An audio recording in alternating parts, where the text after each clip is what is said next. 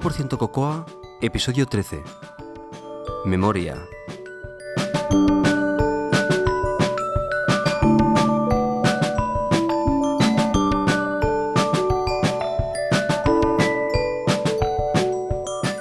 Feliz 2011. Hola, soy José Antonio Lobato de Binary Tricks. Podéis encontrar más cosas sobre mí en mi web personal josealobato.tumblr.com y también me podéis seguir en Twitter como josealobato. Vamos a empezar este año con ganas. Espero que todos ya hayáis planeado el año y que estéis preparados para rendir al 200% para que el 2011 sea espectacular.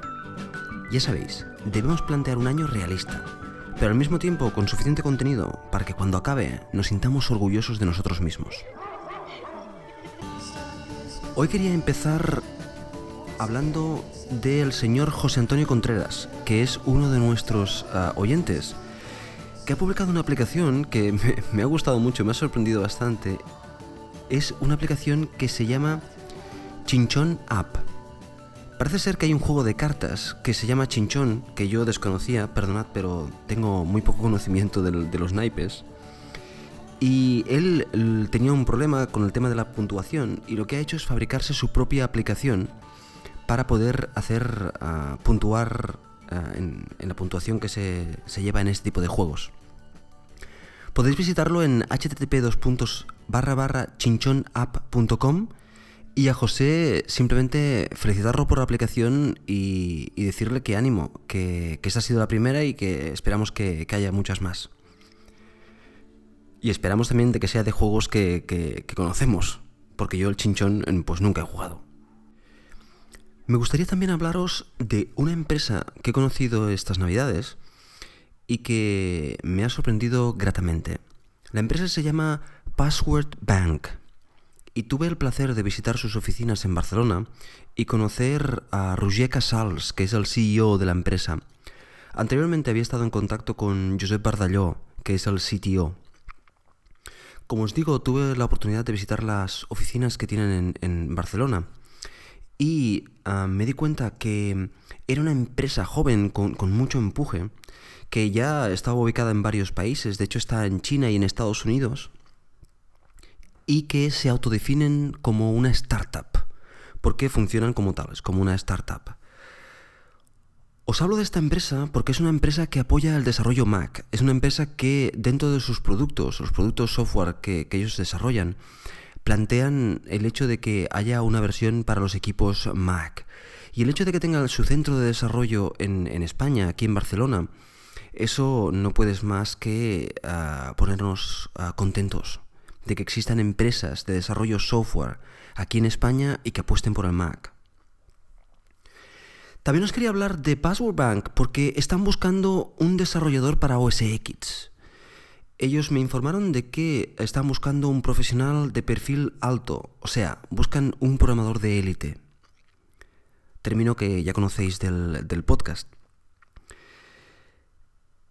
O sea, que ya sabéis, si ah, queréis trabajar aquí en Barcelona y uh, sabéis programar para Mac y tenéis ganas de trabajar en un proyecto desde mi punto de vista muy bonito, porque el proyecto me pareció una muy buena idea y, con una gran perspectiva de futuro. Pues Password Bank es, una buena opción. Podéis consultar su página web en www.passwordbank.com. Hoy tenemos un capítulo corto pero intenso. En la primera parte vamos a hablar de Memory Management, que es una petición que tuve antes de acabar el año pasado y que he pensado que era un buen momento, principios de año, para, comenzar a, intentar solucionar este tema. Y en la segunda parte, Daniel Aguayo nos va a hablar de eh, procesar dentro del mundo del GTD. Espero que lo disfrutéis.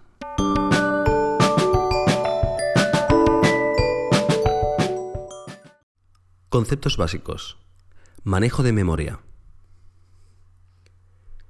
Este es un tema que para todo el mundo que comienza a trabajar en Objective-C es un tema sorprendente y posiblemente un poquitín ah, confuso.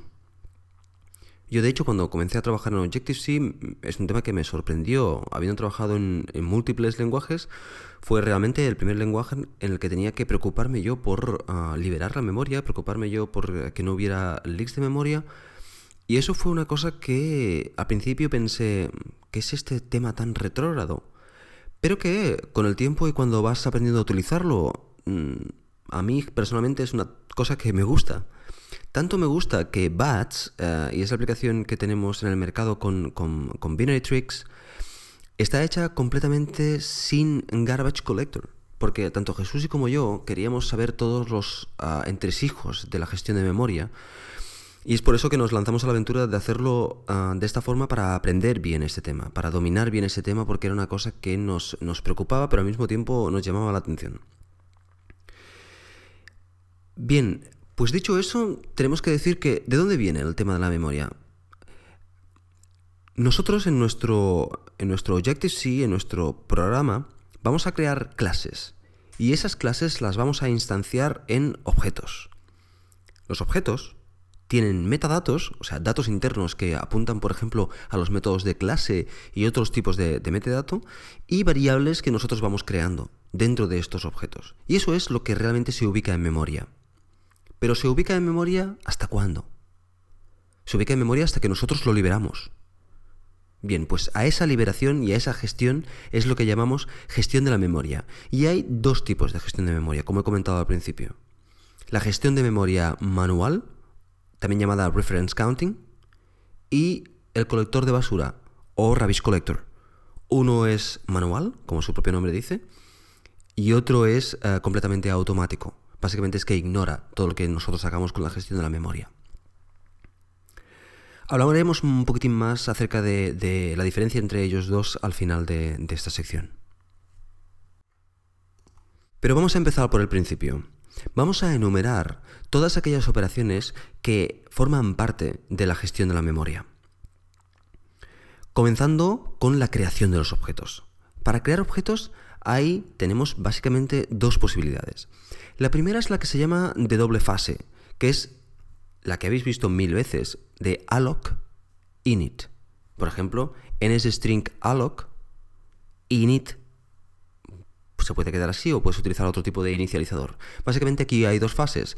El alloc está diciéndole al runtime environment reserva esta memoria, al sistema reserva esta memoria. Y la segunda fase está inicializando esa memoria de alguna forma u otra con un inicializador que te trae el, objeto, pero aquí ya tienes el objeto creado. Esa es la que se llama de dos fases. Hay una que se llama new, pero no la voy a nombrar más allá de esto porque no se utiliza, básicamente.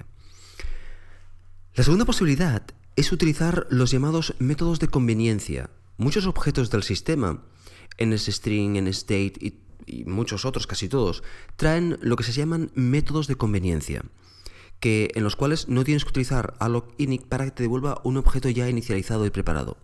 Por ejemplo, en ese string, string with format, y le damos un, formato en formato de cadena, y eso nos devuelve un objeto ya inicializado y preparado para funcionar. O en date date, te devuelve la fecha de hoy, la fecha y hora de hoy. Ah, por lo tanto, esos son métodos de conveniencia.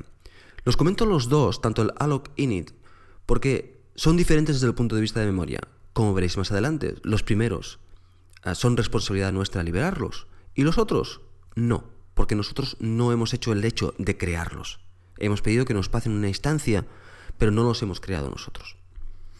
Bueno, ya comenzamos a ver un poquitín cómo, ah, cómo se ve, cómo se, gestiona la memoria. Los objetos que creamos nosotros con, con alloc los tenemos que liberar nosotros y los que creamos con métodos de conveniencia no los tenemos que liberar nosotros. Bueno, entonces el siguiente paso sería hablar de cómo liberamos objetos. Hay dos formas de liberar objetos. Release y auto-release. Veremos más adelante lo que hacen ambos, métodos, pero mm, hacen lo mismo pero de forma diferente. Otro de los métodos que eh, afectan a la gestión de memoria es el método retain, cuando nosotros queremos ah, mantener un objeto que no hemos creado, le aplicamos un retain. O sea, cuando creamos un objeto, por ejemplo, con un método de conveniencia y tenemos mm, peligro de que, ese objeto desaparezca de la memoria mientras que estamos trabajando con él, o tenemos ese miedo de alguna forma porque queremos utilizarlo en otro de nuestros métodos, le vamos a aplicar un retain, con lo cual mm, nos aseguramos de que ese, método, ese, ese objeto no va a desaparecer de memoria. Pero en el momento que nosotros hemos aplicado un retain, ya somos responsables de aplicar un release para que se compense uno con el otro. Bien, pues sabiendo que estos son los métodos básicamente que afectan la creación, release y auto-release, retain, esos son los jugadores. Ahora vamos a hablar un poquitín de eh, la gestión de memoria en sí misma. La gestión de memoria se basa en un contador que se llama retain counter. Este contador lo tienen todos los objetos y realmente es bastante simple. Solo tenemos que tener cuidadito y al principio mm, bailamos un poco con esto, pero cuando lo entendemos después es tremendamente fácil. Este contador, cuando inicializamos un objeto, se inicializa a 1. Y entonces los players que hemos hablado antes, los jugadores que hemos hablado antes, release, auto-release y retain, afectan. Y hay otras cosas que también afectan a este retain counter. El retain counter, como ya os he dicho, cuando cuando creamos el objeto, se inicializa a 1. Si en algún momento este contador llega a 0, el sistema va a hacer desaparecer este objeto. Por lo tanto, esa es la liberación de memoria. El hecho de que cuando el, objeto, ah, el, contador llega a 0, el sistema dice, este objeto ya no necesita nadie más, lo quito de en medio. Bien, por ejemplo, cuando hagamos un release, el retain counter se va a reducir en 1 de hecho, si hacemos otro release, entonces nos va a fallar el sistema. Pero tanto release como hagamos, el contador se va a reducir en 1. Si hacemos un retain, el contador se incrementa en 1. Si hacemos otro retain, se vuelve a incrementar en 1. Tendremos un valor de 2. Pues ya está. Un ejemplo básico es cuando nosotros hacemos un alloc y creamos un objeto. Ese objeto tiene el contador a 1. Al cabo de un momento, después de haber utilizado ese objeto, aplicamos un, release y el contador se reduce a cero y por lo tanto el sistema hace desaparecer el objeto. Gestión de memoria básica. Pero hay otras cosas que afectan al contador. Por ejemplo, cuando añadimos nuestro objeto a un diccionario o a un array, nosotros creamos un objeto, retain counter a 1, lo añadimos a, un, a un diccionario o a un array, retain counter a 2, y hacemos un release, retain counter a 1. Pero nosotros ya estamos equilibrados. Ahora es responsabilidad de ese array. De hecho, cuando liberemos el array, el array se encargará de liberar todos los objetos que tiene dentro. Por lo tanto, es simple cuestión de balance. Vamos a balancear que cuando nosotros creamos un objeto, lo liberemos.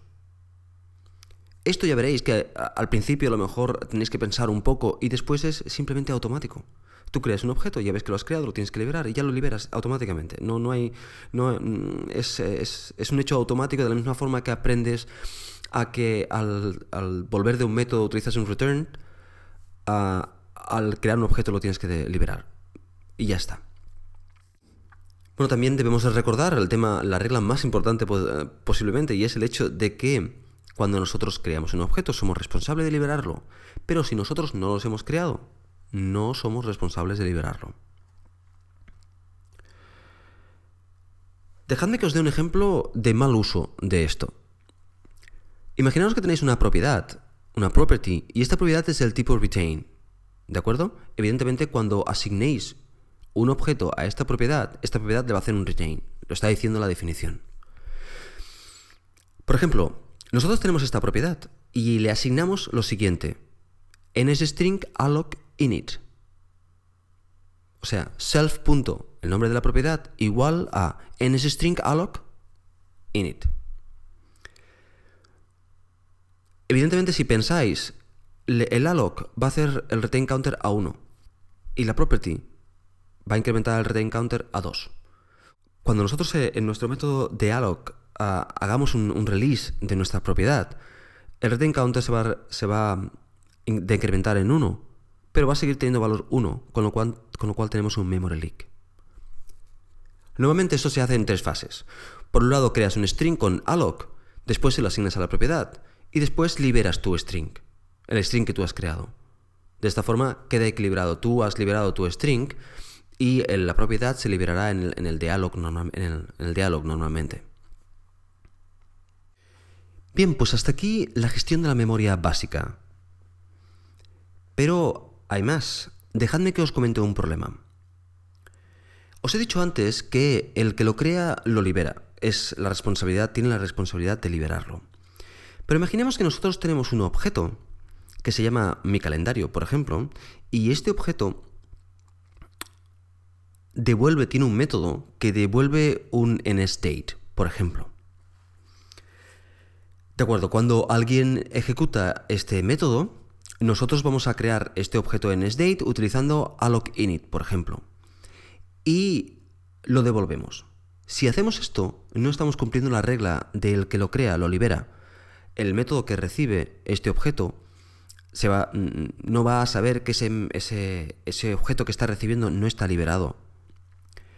Si por el contrario lo que hacemos es lo creamos y antes de liberarlo aplicamos un, release, lo que va a pasar es que lo que estamos devolviendo es nil, porque ese objeto, si lo hemos creado con, init, con el alloc init, retain counter a 1 y ahora hacemos un release, retain counter a 0, el sistema, antes de que nos demos cuenta, flop, lo quita de en medio. Por lo tanto, no funciona. Bien, la solución a este problema es decirle al sistema mira, bórrame este objeto, pero no ahora, sino cuando salga de contexto. Y eso se hace con los ns autorelease pools y con la orden autorelease. Lo que vamos a hacer es, antes de devolverlo, hacerle un autorelease. Eso no lo libera, sino que lo pone dentro de un autorelease pool y se liberará más adelante. Con el release tenemos mucho control cuando estamos liberando la memoria, pero con el autorelease no tenemos tanto control. Este es el caso, por ejemplo, de los métodos de conveniencia. Cuando se ha hablado de los métodos de conveniencia para crear objetos, os he dicho que en este caso nosotros no éramos responsables de liberar la memoria, y es porque ese método ya viene autoliberado, ya viene con un autorelease. Todos los métodos de conveniencia del framework se devuelven con un autorelease. Por lo tanto, nosotros debemos utilizarlo y simplemente utilizarlos y marchar y cuando el sistema ve que ya eh, sale de contexto, lo libera. No tenemos que hacer nada. Pero también tenemos que tener en cuenta que si nosotros no queremos que ese método, que ese objeto que nos han pasado, se borre, tenemos que aplicar un retain. Lo que se suele hacer es asociarlo a asignárselo, perdón, a una propiedad retain y esa propiedad ya se queda con ese objeto, le aplica un retain y ya lo tenemos en nuestro objeto para nuestro uso. Es lo que mm, más común de hacer. Aunque existen otros casos en los cuales directamente aplicamos un, retain. Bueno, ¿qué es el auto-release pool? El auto-release pool es una lista donde se ah, adjuntan o donde se crean, podríamos decir, eh, punteros o ah, se, se, suman los objetos a los cuales se les ha aplicado un autorelease.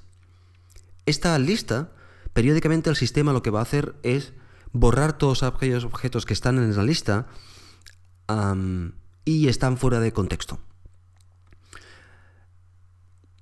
De hecho, la manera en la cual los libera es de una manera muy simple, aplica simplemente un release. Por lo tanto, también estamos cometiendo un error si le hacemos un auto-release a un objeto que tiene un retain counter mayor que 1. Porque el, drain del auto-release le va a aplicar un release y mm, el objeto va a seguir existiendo. Por lo tanto, vamos a tener un memory leak. Un ejemplo de un, de un auto-release pool lo tenéis en el main de vuestra aplicación. Si vais al main de vuestra aplicación, veréis que una, instrucción de las que hay allí, una de las primeras, hay muy poquitas de hecho, es ns pool asterisco pool igual a ns pool alloc init. Aquí estamos creando el auto-release pool. Y al final, al final de todo tenemos un pool release. Hay otro método importante del, del auto-release pool y es... Uh, el método drain, que es el que realmente se hace un drenaje de, los, objetos que hay en el, pool. y que se hace dentro del framework. Por eso no aparece ahí, sino porque está hecho dentro del framework. Si vosotros tenéis en vuestro objeto un bucle, por ejemplo, el típico clásico es un bucle, en el cual estáis utilizando muchísimo las herramientas, los métodos de conveniencia del framework y estáis creando un montón de objetos auto-release, podéis crear un bucle y aplicar drain dentro del loop. Vosotros podéis crear localmente un bucle. De hecho, es una cosa que se hace bastante comúnmente. Y es que eh, creamos un, un auto-release pool antes de comenzar el bucle. Al finalizar el bucle, eh, hacemos un, release de este pool y dentro hacemos un drain para eh, que vaya limpiando el pool y por lo tanto no nos vayamos de la mano, podríamos decir, con la memoria.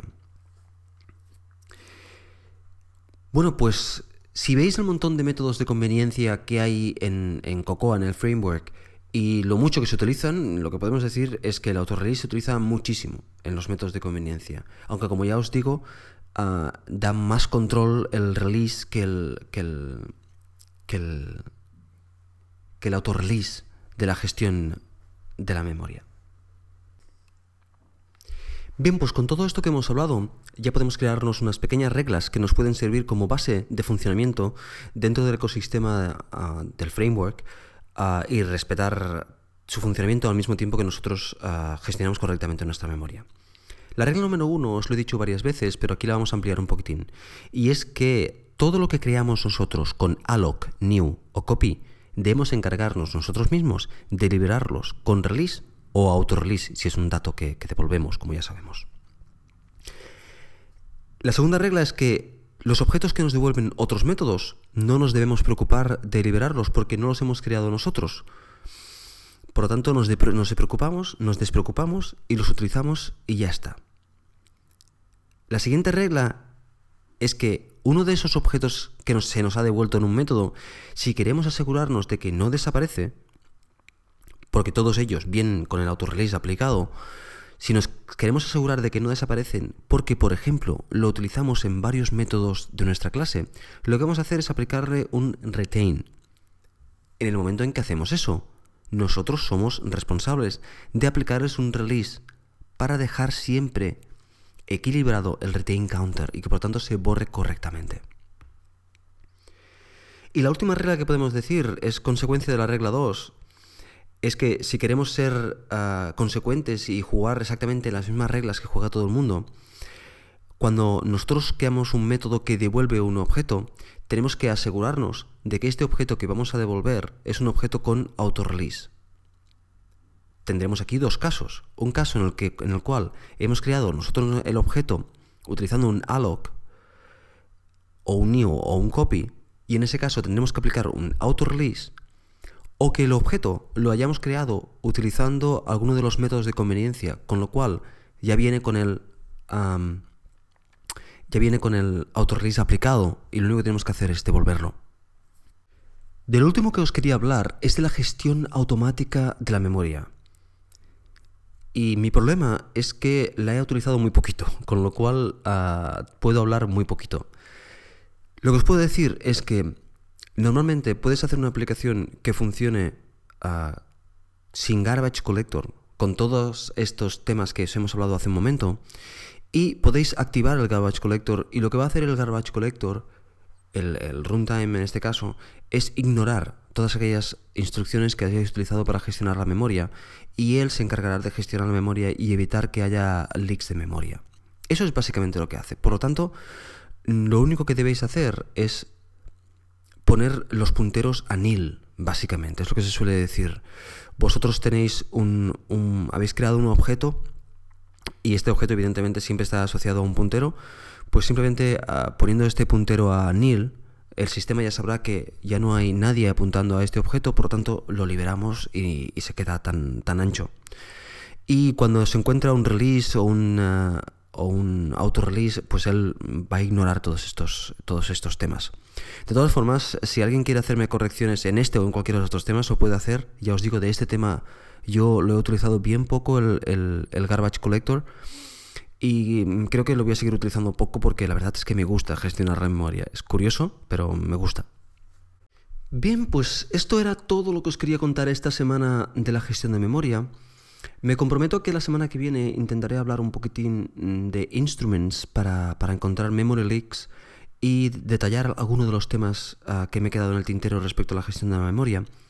De hecho, cuando miré mis notas, las notas que tomé al principio cuando yo aprendí este tema, vi que había un montón de detalles, pero no creo que en un primer audio sea justo a machacaros con un montón de detalles ah, de, diferentes casos o diferentes fallos que se pueden, se pueden cometer. Ya los iremos viendo y seguramente iremos tocándolos a, lo largo de los diferentes, diferentes episodios. De todas formas, os quería, os quería indicar que hay un, unos vídeos que yo los encontré muy útiles en, su día y que veo que todavía están, todavía están activos y es unos vídeos que podéis encontrar en, en Pragmatic Programmers son tres vídeos, se titulan eh, Coding in Objective-C 2.0 y es, son screencasts de Bill Dudley. El segundo, de hecho, es uno de 41 minutos que habla de Memory Management y allí podéis ver eh, desde cómo utilizar el debugger hasta cómo utilizar Instruments, si no recuerdo mal. Creo que con Instruments encuentra encuentra uh, leaks de memoria y también utiliza los zombies para, encontrar objetos perdidos. Y no está, no está nada mal. Os aconsejo que creo que valen 5 dólares o algo así. Son muy baratos. Uh, está mal uh, echarles un ojo y tenerlos. 5 dólares, correctamente. Bueno, pues nada más. La semana que viene seguiremos hablando de este tema. Permitidme que os hable un momentín de nuestro patrocinador Macul España. Lo primero que me gustaría hacer es felicitar a todo el equipo de Macul España por el fantástico trabajo hecho durante el año 2010 y habernos traído este maravilloso producto cada mes a, los kioscos. De, de, lo que os quiero hablar este, esta semana es sobre la sección dominio público de la revista del, mes anterior, la revista número 208 del mes de diciembre, del, mes del pasado mes de diciembre. En la página 88 podéis encontrar la sección dominio público que, para los que no sepáis, la he escrito yo. O sea que me voy a hacer un poquitín de autopropaganda en este caso.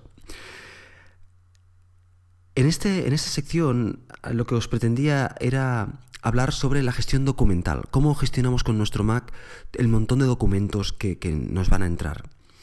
De hecho, yo os animo a que todos los documentos os metáis en vuestro Mac todos, todos, todos, desde las notas de los niños hasta los dibujos que se hace vuestra hija, hasta eh, todo, todo, todo documento sea escaneado y sea entrado en el Mac para su gestión y almacenamiento correcto dentro del Mac. De esta forma nunca perderemos un documento, siempre tendremos una copia electrónica.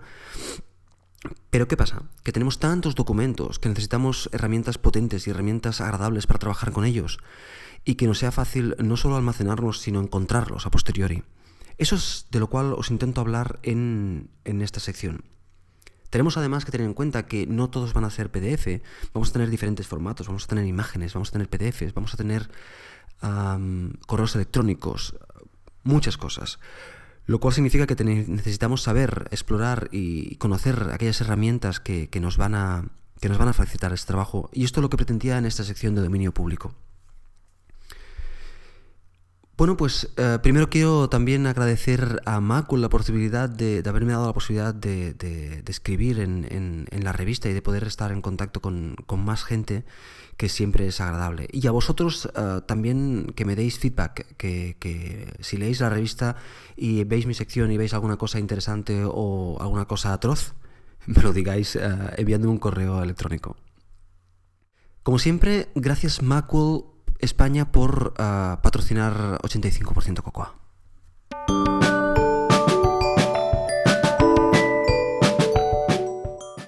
Hola, soy Daniel Aguayo de Do2Do y esta es la sección de GTD y productividad personal. Eh, hoy os quiero hablar del segundo paso del flujo de trabajo de GTD, que es procesar, procesar las bandejas de entrada. Ya habíamos comentado antes que en GTD llamamos cosas a todos aquellos inputs que nos llegan y todavía no sabemos si van a ser útiles o no. Todo aquello no podemos llamarle información todavía porque no sabemos bien bien si es información o, es basura. Pero todo aquello que nos llega y todavía no sabemos si va a ser útil o no. Eh, nosotros en, durante la recopilación, que era el paso, el primer paso y que ya habíamos comentado, cogíamos todas esas cosas y las metíamos en las bandejas de entrada para tenerlas concentradas. Pues bien, procesar es el es el digamos la valga la redundancia el proceso eh, inverso a la, a la recopilación es decir es em, vamos a convertir todas esas cosas, más que convertirlas, vamos a, fijarnos en ellas y vamos a ver si son realmente útiles o no lo son. Y en caso de que sean útiles, las meteremos en nuestro sistema GTD. Es decir, nos vamos a parar a analizar cada una de esas cosas y vamos a pensar qué tiene que ver con nosotros. Y bien, ¿cómo se procesa? Pues para procesar, que es algo que tenemos que hacer para cada una de nuestras bandejas de entrada. Recordemos que tenemos el correo electrónico, que es una bandeja de entrada, pero también nuestra bandeja física. Pues nos plantamos delante de la bandeja de entrada que vayamos a procesar en ese momento y tomamos la primera cosa que hay en la bandeja de entrada, la que haya encima de todo muy importante, procesamos solo una cosa cada vez. Así que por, muy, por muy sencillo que nos parezca y muy claro que nos creamos que lo tenemos, tomamos la cosa que haya arriba de todo de la bandeja de entrada. Bien, una, una vez hayamos tomado esa cosa, nos preguntamos, ¿qué es esto? Parece sencillo pero realmente es una pregunta un poquito, que va un poquito más allá.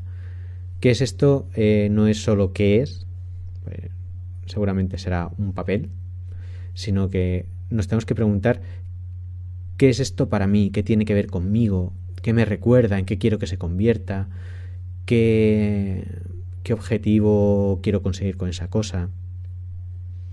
¿Vale? Por ejemplo, si yo me voy a mi bandeja de entrada, Ahora tomo lo, que hay arriba de todo, lo primero que me encuentro y es una nota que me hice con un proyecto, con una idea que tuve para un posible proyecto que puedo hacer. Entonces, ¿qué es esto?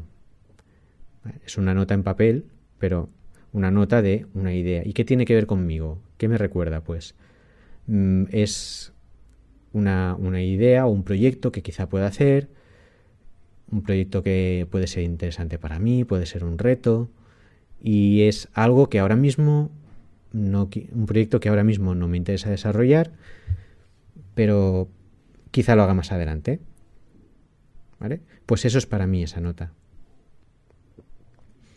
una vez me he preguntado qué es esto, lo, lo siguiente que nos vamos a preguntar es ¿y se puede tomar alguna acción al respecto? Bueno, pues depende de la cosa que estemos analizando, que estemos procesando, pues puede que sí que se pueda tomar alguna acción o puede que no se pueda tomar ninguna acción. Si no se puede tomar ninguna acción al respecto, pues eh, podemos hacer tres cosas con, con esto, con esta cosa que estemos procesando, que es eliminarla, incubarla o archivarla en nuestro archivo de referencia. Siguiendo con la nota que, estaba procesando yo ahora de, mi, de esta idea que había tenido para un proyecto, pues ya os lo he dicho, ahora mismo no quiero, no quiero dedicar tiempo a este proyecto, simplemente quiero que no se me olvide para retomarlo quizá más adelante. Por tanto, lo que quiero hacer es incubar este proyecto, dejarlo madurar, dejar que pase el tiempo y esperarme a que haya un mejor momento para dedicarme a él. Si lo que quiero es, si lo que quiero es incubar esta cosa, lo que haré es anotarla en la lista algún día tal vez. De las listas hablaremos mm, con muchísimo más detalle cuando hablemos de, de la organización. Pero bueno, ya habéis empezado a oír alguna cosa sobre listas que he explicado. Simplemente que sepáis que cuando hablo de una lista hago de, hablo de, pues de esto, de una lista normal y corriente en una hoja de papel o en un documento de texto, como, como vosotros prefiráis hacer vuestras, vuestras listas. Em, y, van y una lista, o las listas en general, van a ser nuestra herramienta básica para organizar nuestro sistema. ¿Vale? Todo lo que sean acciones, proyectos o ideas van a ir a parar a listas.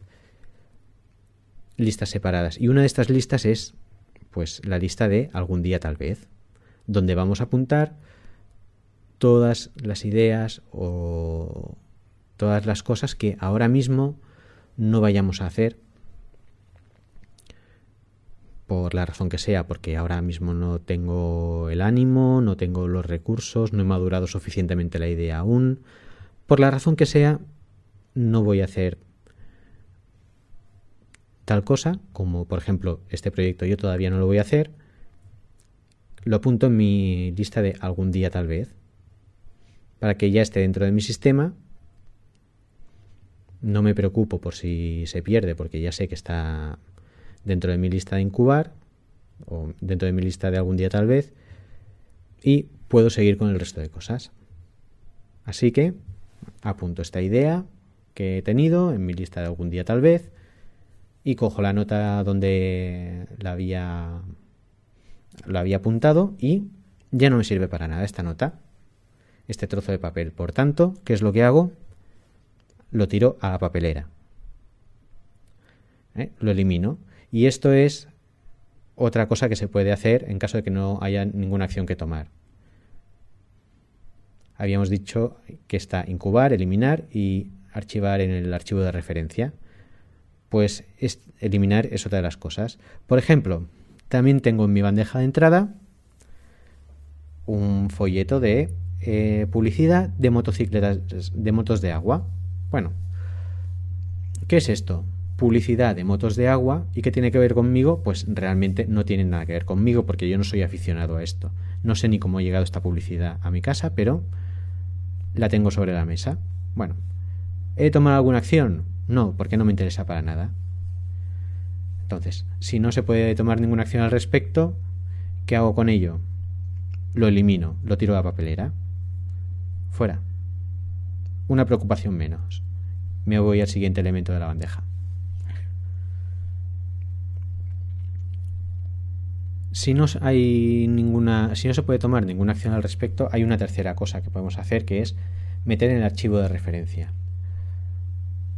Eh, esto se aplica al material de referencia. ¿Y qué es el material de referencia? Pues son cosas que no tienen que ver con ningún proyecto actual, pero sí tienen que ver con, lo que me interesa a mí.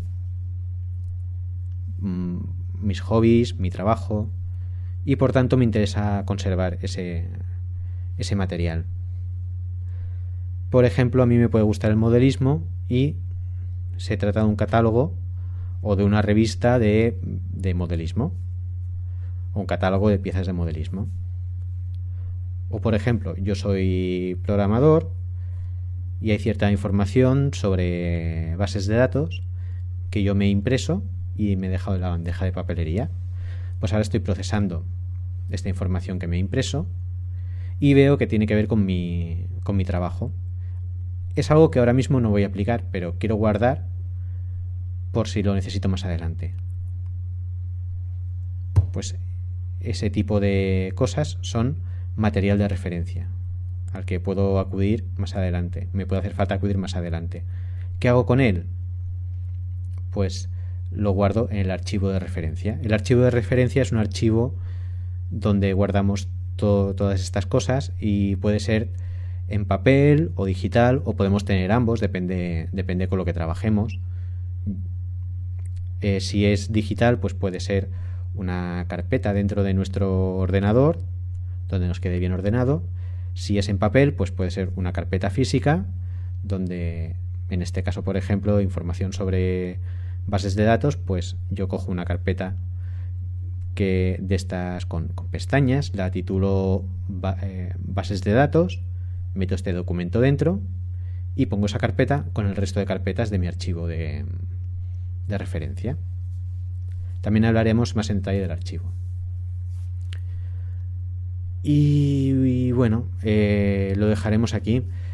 Esta es la primera parte de lo que será toda la explicación sobre el, cómo procesamos las bandejas de entrada.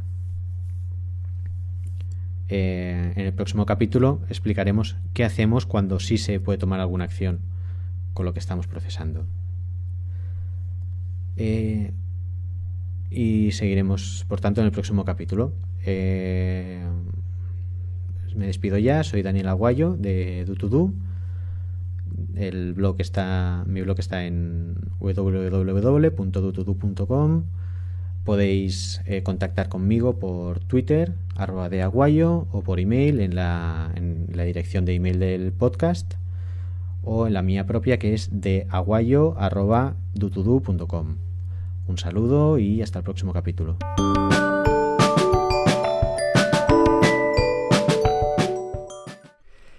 En el comentario de hoy os quería hablar de un libro. Un libro que me he leído estas vacaciones que se llama The Agile Samurai, de Jonathan Rasmussen. Después de haber trabajado un montón de años en empresas multinacionales ah, con enfarragosos procesos de desarrollo de software, en las tecnologías ágiles, los procesos de desarrollo ágiles, es un tema que me interesa muchísimo. He leído ya mucho sobre el tema y de hecho este libro no me ha aportado gran conocimiento, pero sí que debo reconocer que es un libro ah, muy bien hecho y con muy fácil de leer Ah, que cubre el proceso desde arriba hasta abajo, que algunos temas los pasa por encima, pero los pasa y los comenta y que está muy bien, muy bien y muy fácil de leer, que eso es una cosa importante cuando estás ah, leyendo libros. Es de Pragmatic Programmers y si tenéis oportunidades e intereses al respecto de este tema, es un buen libro para empezar. Bueno chicos y chicas, esto ha sido todo por hoy espero que os haya gustado el primer episodio de este año. Y, por cierto, quería deciros que nuestro amigo Alejandro ah, me ha dicho que está en el proceso de grabar el segundo screencast, pero que resulta que le han dado las llaves de su nuevo piso y que por lo tanto ah, tiene goza de poco tiempo ahora, pero que no se ha olvidado y que está en ello, que cuando pueda lo va a subir. Ya sabéis, si queréis contactar conmigo podéis enviarme un correo electrónico a 85%cocoa.gmail.com y también podéis hacer comentarios en el blog de este post en 85%cocoa.tumblr.com. Eso ha sido todo por hoy y ya sabéis, a seguir corriendo.